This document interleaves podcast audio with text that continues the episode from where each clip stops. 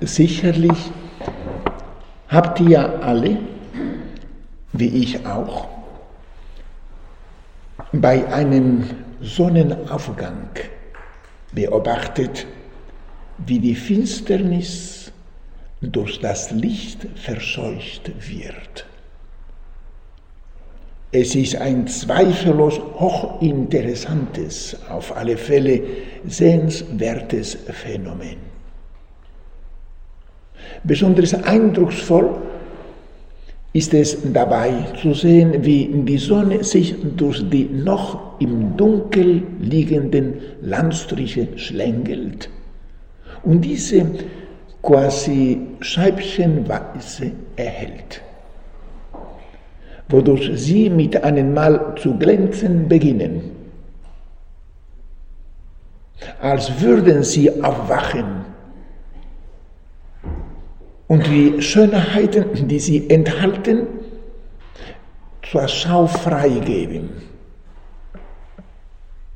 Nach einer gewissen Zeit ist die gesamte Landschaft hell, fröhlich und durchaus anziehend. Man fühlt sich dort wohl. Das kennen wir alle, nicht wahr? Man atmet gute Luft. Und wohin man auch nur hinschaut, findet man Schönes, Anziehendes, Angenehmes.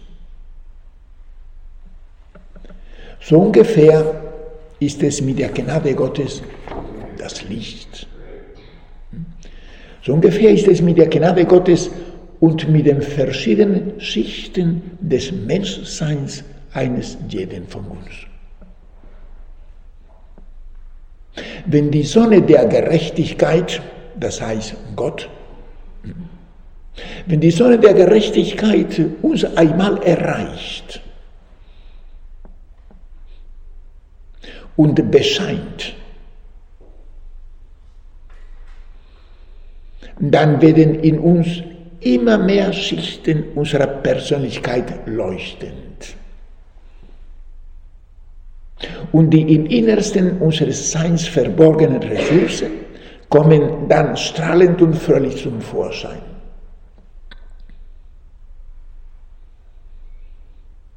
Dann glänzt unser Menschsein, wir gehen auf.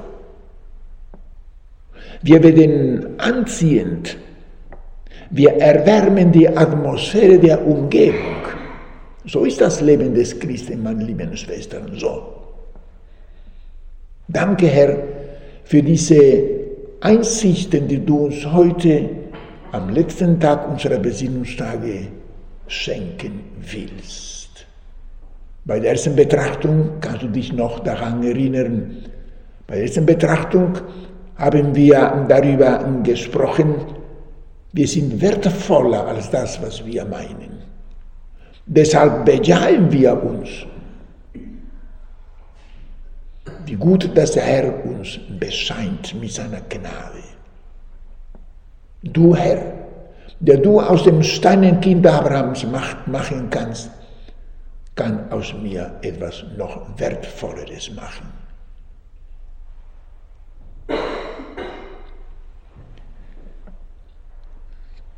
Wer Gott einlässt, meine lieben Schwestern, wer Gott einlässt, das sagt einmal unser emeritierter Papst Benedikt XVI. wörtlich, in ihm gehen die großen Möglichkeiten des Menschseins erst voll auf.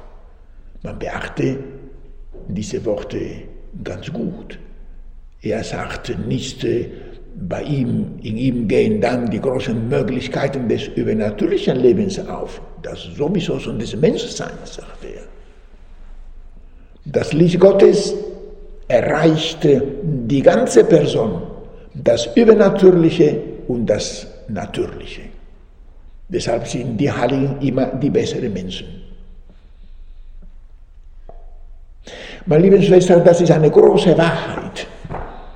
Gott ist die Wahrheit, ich bin die Wahrheit, hast du Jesus gesagt. Eine große Wahrheit.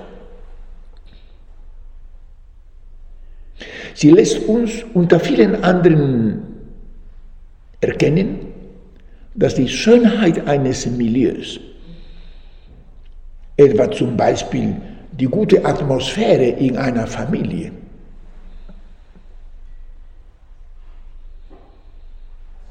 in, in der Nachbarschaft, in der Verwandtschaft, egal wo man sich befindet, die gute Atmosphäre rührt zum großen Teil daher, dass die, die dort sind, einen lebendigen Umgang mit Gott pflegen. Der gute Kontakt zu Gott zeigt sich ja nach außen in Aufmerksamkeit, Feinfühligkeit und Nächstenliebe zu denen, die uns eben am nächsten stehen, mit denen wir gerade zu tun haben. Wie schön ist unser Glaube, nicht wahr, meine Schwester? Wie schön. Denn er lässt, der Glaube lässt uns glänzen. Ich wiederhole mich absichtlich nicht nur in den direkt religiösen Angelegenheiten des Lebens, die das Wertvollste ist, sondern auch in den rein natürlichen Angelegenheiten des Lebens. Je tiefer unser Kontakt mit Gott ist, desto angenehmer werden wir sein im Umgang mit den Mitmenschen. Umso freundlicher werden wir da sein. Und die Leute werden wir uns natürlich umso mehr lieben. Was wiederum der, die Chance ist, dass wir diese Menschen zu Gott führen.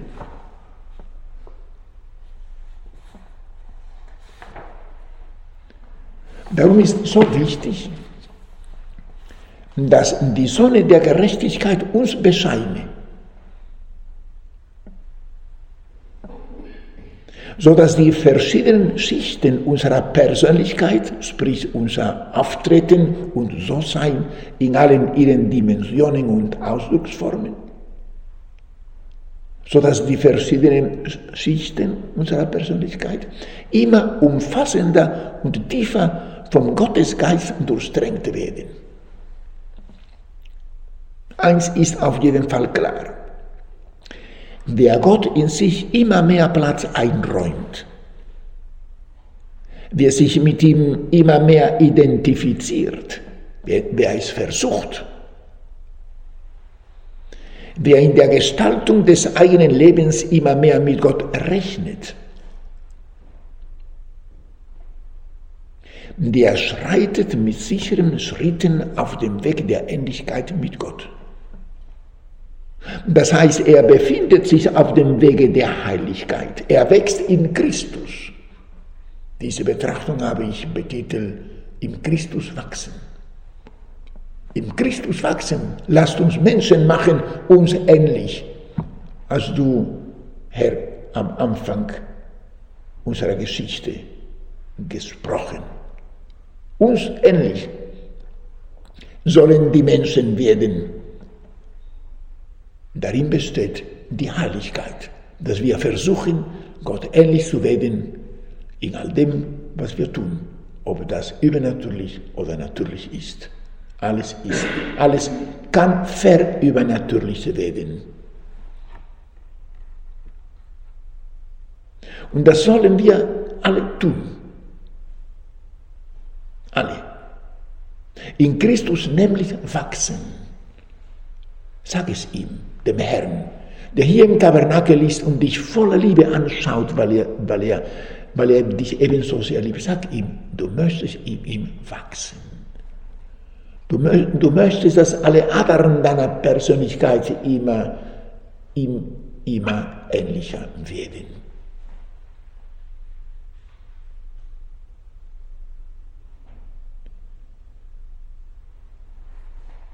Wir können in Christus wachsen, weil er uns in allem Menschlichen vorangegangen ist. Du Herr, du bist uns in allem gleich geworden, gleich geworden, außer in der Sünde. Wir haben in ihm das Vorbild, deswegen sagtest du, Herr, du bist der Weg, die Wahrheit, das Leben.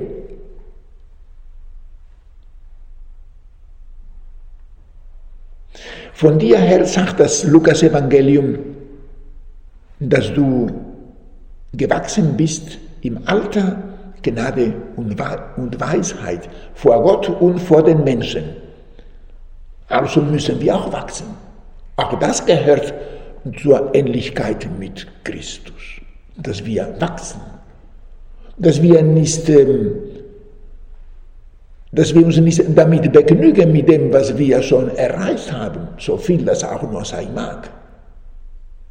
Wir wollen wachsen. Denn es gibt in tiefem unserer Person noch Schätze, die wir noch nicht gehoben haben. Wusstest du das nicht? Das sollst du wissen. Du bist wertvoller als das, was du meinst.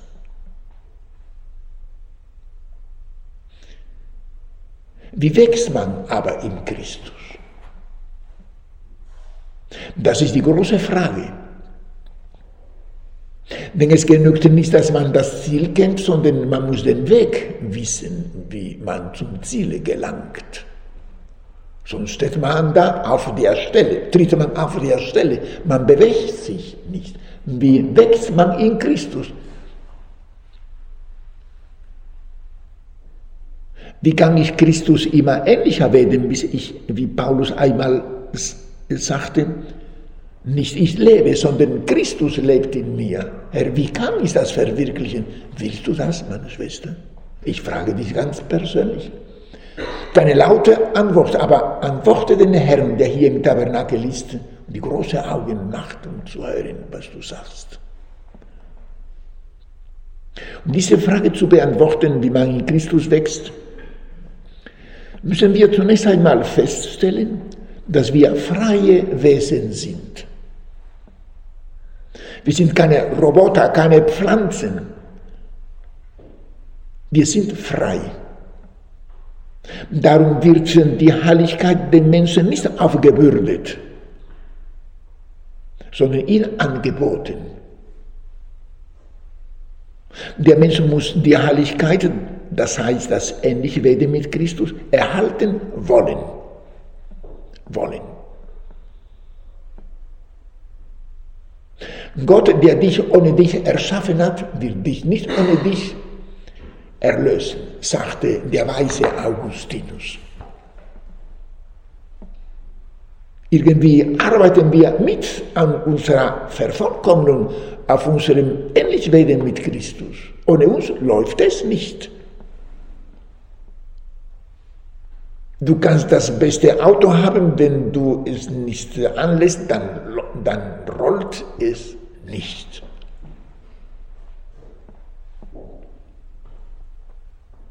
Dieses Wollen, dieses Wollen, dieses Christus ähnlich werden wollen in all dem Übernatürlichen und Natürlichen, was wir erleben,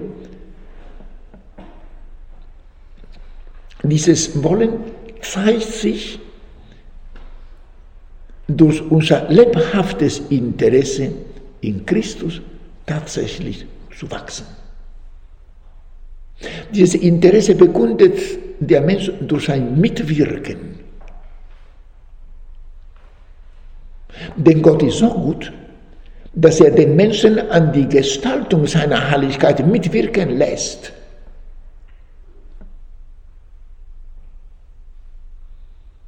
Und wie wirkt der Mensch mit?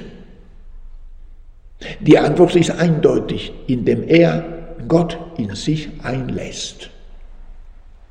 Daran ist nicht zu rütteln, meine lieben Schwestern, indem er Gott in sich einlässt, indem der Mensch Gott in sich einlässt, damit er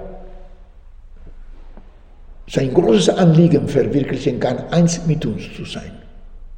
Es gibt ein Wort des Zweiten Vatikanischen Konzils, das ähm, uns begeistern kann. Ein Wort, das Johannes Paul II. in seiner ersten Enzyklika über den Menschen Redemptor, Redemptor hominis aufnahm.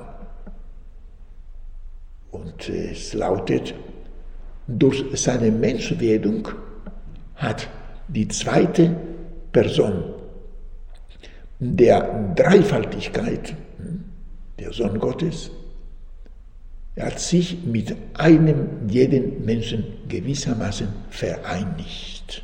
Das ist, was Gott will. Deswegen hat er uns erschaffen, meine Schwester. Deswegen leben wir. Damit wir eins mit Christus werden, beziehungsweise damit er mit uns eins werden kann und uns so fröhlich in die Mitte der Dreifaltigkeit hineinweben kann. Das ist die Größe des Christentums.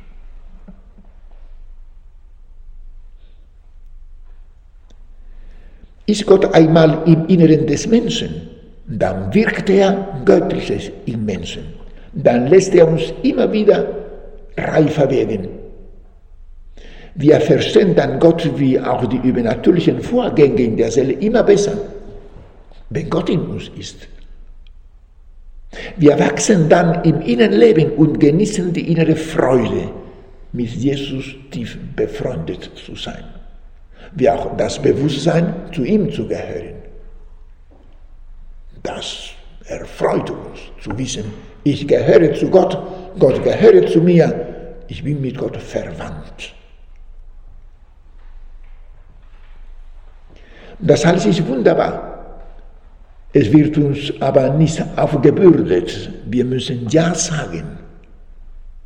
Wie auch Maria Ja sagen musste, sonst wäre Gott nicht in ihr Mensch geworden. Der Mensch muss also bewusst und willentlich zulassen, dass Gott in ihm wirke.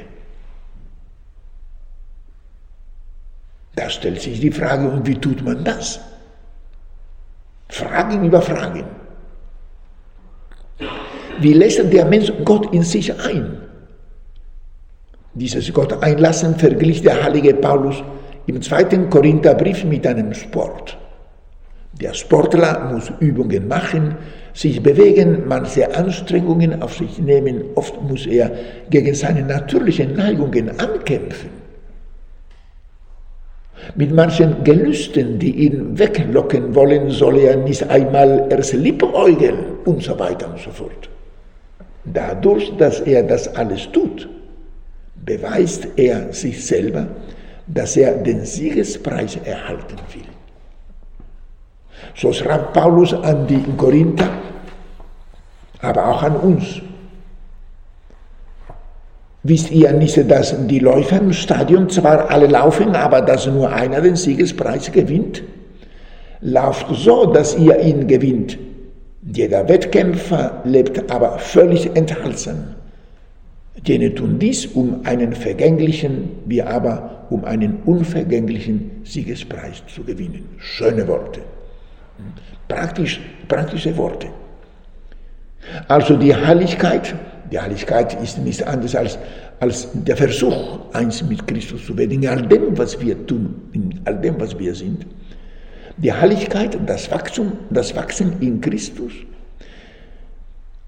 Jesus immer ähnlicher zu werden, das alles ist zwar ein Geschenk Gottes. Nichts lieber tut Gott, als sie uns zu schenken, die Heiligkeit. Dafür ist er sogar Mensch geworden, hat unter uns gewohnt, ist für uns gekreuzigt worden. Doch die Heiligkeit, die fällt nicht einfach so vom Himmel. Wir müssen sie wollen. Und etwas, wenn auch nicht viel, dafür tun. Und vielleicht äh, kannst du jetzt Gott in die Augen schauen und diese Fragen beantworten. Willst du das? Willst du das? Und was ist es, was wir dafür tun müssen?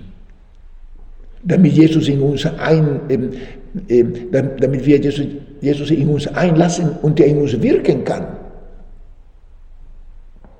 Ganz einfach. Es ist so, wie wenn man im Leben etwas haben möchte. Man geht zum Laden hin, wo die Ware, um die es geht, angeboten wird. Will man Brot, geht man, zu, geht man in die Bäckerei und nicht zum Schuster.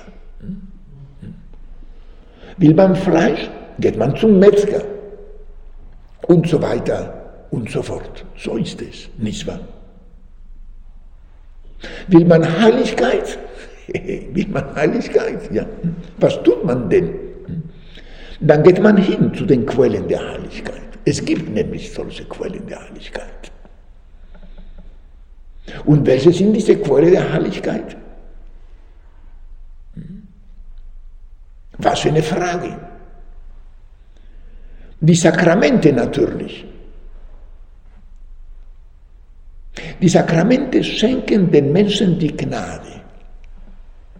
Und die Gnade ist, das wissen wir alle seit Jahrzehnten gut, eine Teilhabe an der göttlichen Natur, wenn ich das einmal theologisch ausdrücken darf.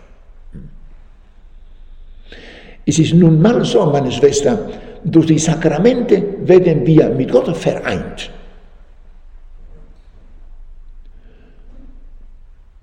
Wir lassen Gott in uns ein, wenn wir die Sakramente empfangen. Wir brauchen nur die Tür des Hauses aufzumachen, dann kommt äh, der Herr und bringt uns in Ordnung. Denn in den Sakramenten lässt sich Gott ja tatsächlich auf die Menschen ein. Auf jeden Menschen lässt er sich ein, entsprechend der Persönlichkeitsstruktur eines jeden Menschen. Denn wir sind alle verschieden, zum, zum Glück. Stell dir mal vor, alle wären so wie ich oder wie du. Ja? Ja. Das wäre so eintönig. Ja? Immer nur so. Ja? Er, der große, allmächtige, barmherzige Gott, nimmt Platz in uns. Und so begreifen wir jetzt besser denn je, dass das erste Mittel zum Wachsen in Christus der Empfang der Sakramente ist. Denn durch sie empfangen wir die Gnade. Darum ist der Empfang der Sakramente für den, der die Heiligkeit anstrebt, unabdingbar notwendig. Folge davon ist, dass wer auf dem Wege der Heiligkeit sein möchte, er auf den Empfang der Sakramente angewiesen ist und ein gutes Verhältnis zu ihnen unterhalten soll. Für den, der in Jesus wachsen möchte, sind die Sakramente keine bloße Riten, sondern eine echte Begegnung mit dem persönlichen Gott, mit Jesus, mit dir, Herr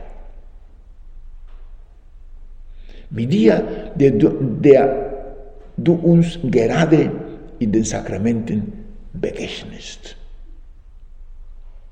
Also ist das erste Mittel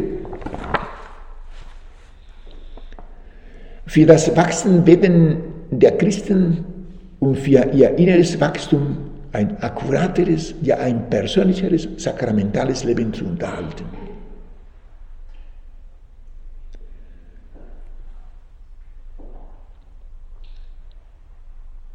Meine lieben Schwestern, die Besinnungstage, die wir nun gestalten, bieten uns den passenden Rahmen an, um über den Stellenwert nachzudenken, den, dies, den wir den Sakramenten bei der Gestaltung unseres persönlichen Innenlebens tatsächlich beimessen.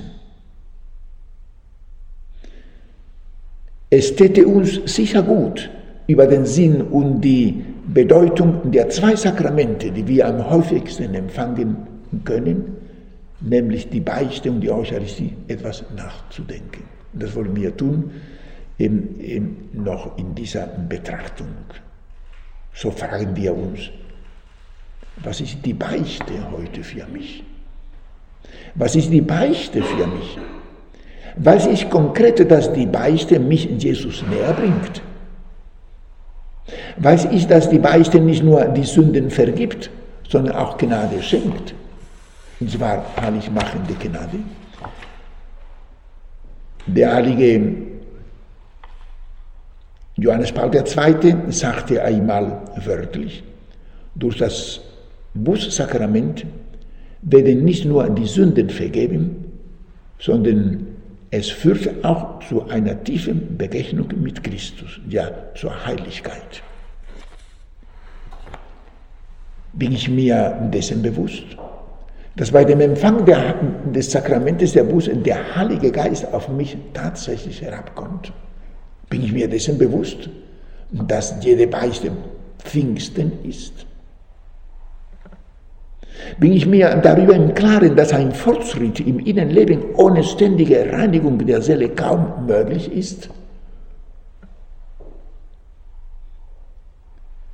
Meine lieben Schwestern, was für, was für eine Veränderung würde sich in der Kirche ergeben, wenn die Katholiken weltweit etwa einmal im Monat zur Beichte gingen, besser jede zwei Wochen. Die Gnade würde in Strömen fließen. Und zwar im Inneren des Menschen wie auch in den Milieus, in denen die Christen sich aufhalten. In der Kirche wäre wirklich was los. Ja, meine Schwester, würden die Gläubigen das Sakrament der Versöhnung häufig empfangen, so würde bestimmt eine neue Ära in der Kirche aufbrechen und die Menschen würden bestimmt glücklicher, weil sie einen tieferen Umgang mit Gott bekommen würden. Man kann das drehen und wenden, wie man möchte. Eins ist klar. Jeder neue Anfang im religiösen Leben eines Menschen beginnt mit einem Gespräch unter vier Augen mit Jesus im Sakrament der Versöhnung, im Sakrament der Stärkung, im Sakrament der Freude, im Sakrament der Befreiung.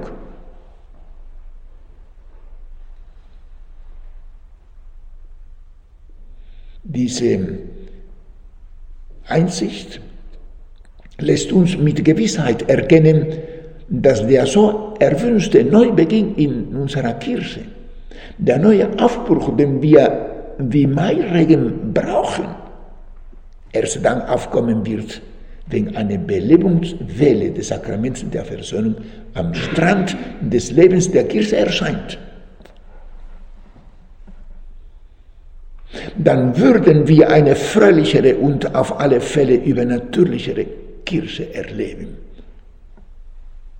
Dann, denn das ist sicherlich auch unsere persönliche Erfahrung, die Beichte macht froh. Ich kann das natürlich nicht sehen, weil ich im Beistuhl sitze, aber es, äh, es wäre gut, sich die Gesichter derjenigen anzuschauen, die aus dem Beistuhl rausgehen. Ja? Ja. Sie sind froh, sie sind erleichtert.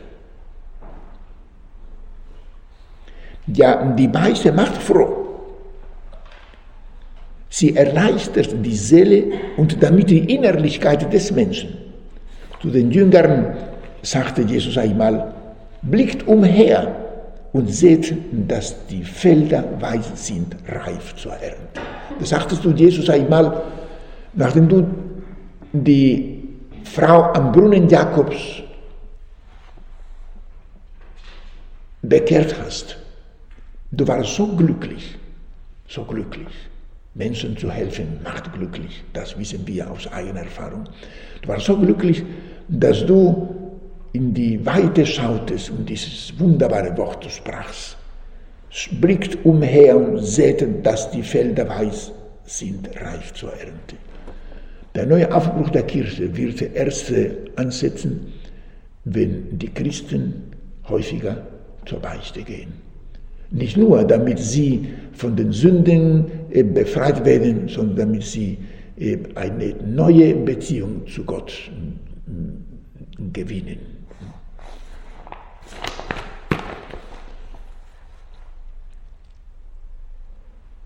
Und ich habe den Eindruck, als würden wir in dieser Stunde die Stimme des Herrn in unserem Herzen hören, werbt für die Beichte. Wenn man mit einem Menschen befreundet ist, kann man ihm auch das sagen. Wir gehen nicht auf den Neumarkt und äh, äh, sagt, sagen wir laut, ihr alle Sünder, bekehrt euch und geht zur Beichte. In der Kirche sowieso gibt es um diese Zeiten Beichtgelegenheit. So machen wir das nicht. Sondern wir machen anderes. Wir machen es das mit denjenigen, mit denen wir befreundet sind. Wenn die Freundschaft schon einen gewissen Grad erreicht hat, dann können wir ihnen sagen, du mein Lieber, das würdest du regeln, wenn du zur Beichte gingst. Die Beichte ist eine persönliche Begegnung mit Jesus Christus in der Person des Priesters. Ja. Der, der, das, der Herr hat das Priestertum eingesetzt, damit uns die Sünden vergeben werden, damit er, damit er uns weiter heilen kann. Denk an die, an die große Heilungswunder Jesu im Evangelium. Das wirkt der Herr weiterhin in der Seele eines jeden Menschen. Durch, persönlich tut er das durch den Priester. Der Priester sagt nicht, äh, möge Gott dir verzeihen, sondern sagt, ich, ich spreche dich von deinen Sünden los. Ich, Christus, nicht der Pastor. Mhm. Der Pastor soll äh, versuchen, mit, mit Christus zusammenzuleben. Ja? ja, auf jeden Fall. Ja? Mhm. Auf jeden Fall. Aber es ist Christus derjenige, der dir die Sünden vergibt. Und es ist Christus auch derjenige, der dir so ein paar Ratschläge gibt, ja? die dir vielleicht helfen können, dass du wächst in Christus. Wir gehen zu Maria. Maria hat die große Freude gehabt, zu sehen, wie Jesus wuchs. Du also mal darüber nachgedacht, ja?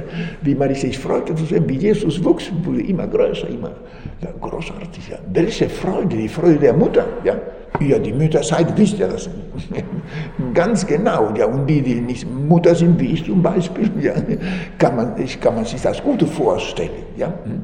ja welche Freude, meine Schwester du bist, äh, du bist ein Kind Mariens. Äh, siehe dein Sohn, siehe deine Mutter, hast du Herr vom Kreuze aus eben gesagt. Ja?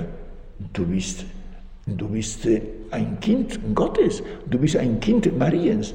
Und Maria freut sich sehr, wenn sie sieht, wie du wächst, wie du immer mehr Gestalt nimmst, wie du schöner wirst. Ja? Und das wirst du erreichen, wenn du dich wenn du dir von Gott helfen lässt, auch in der Beichte.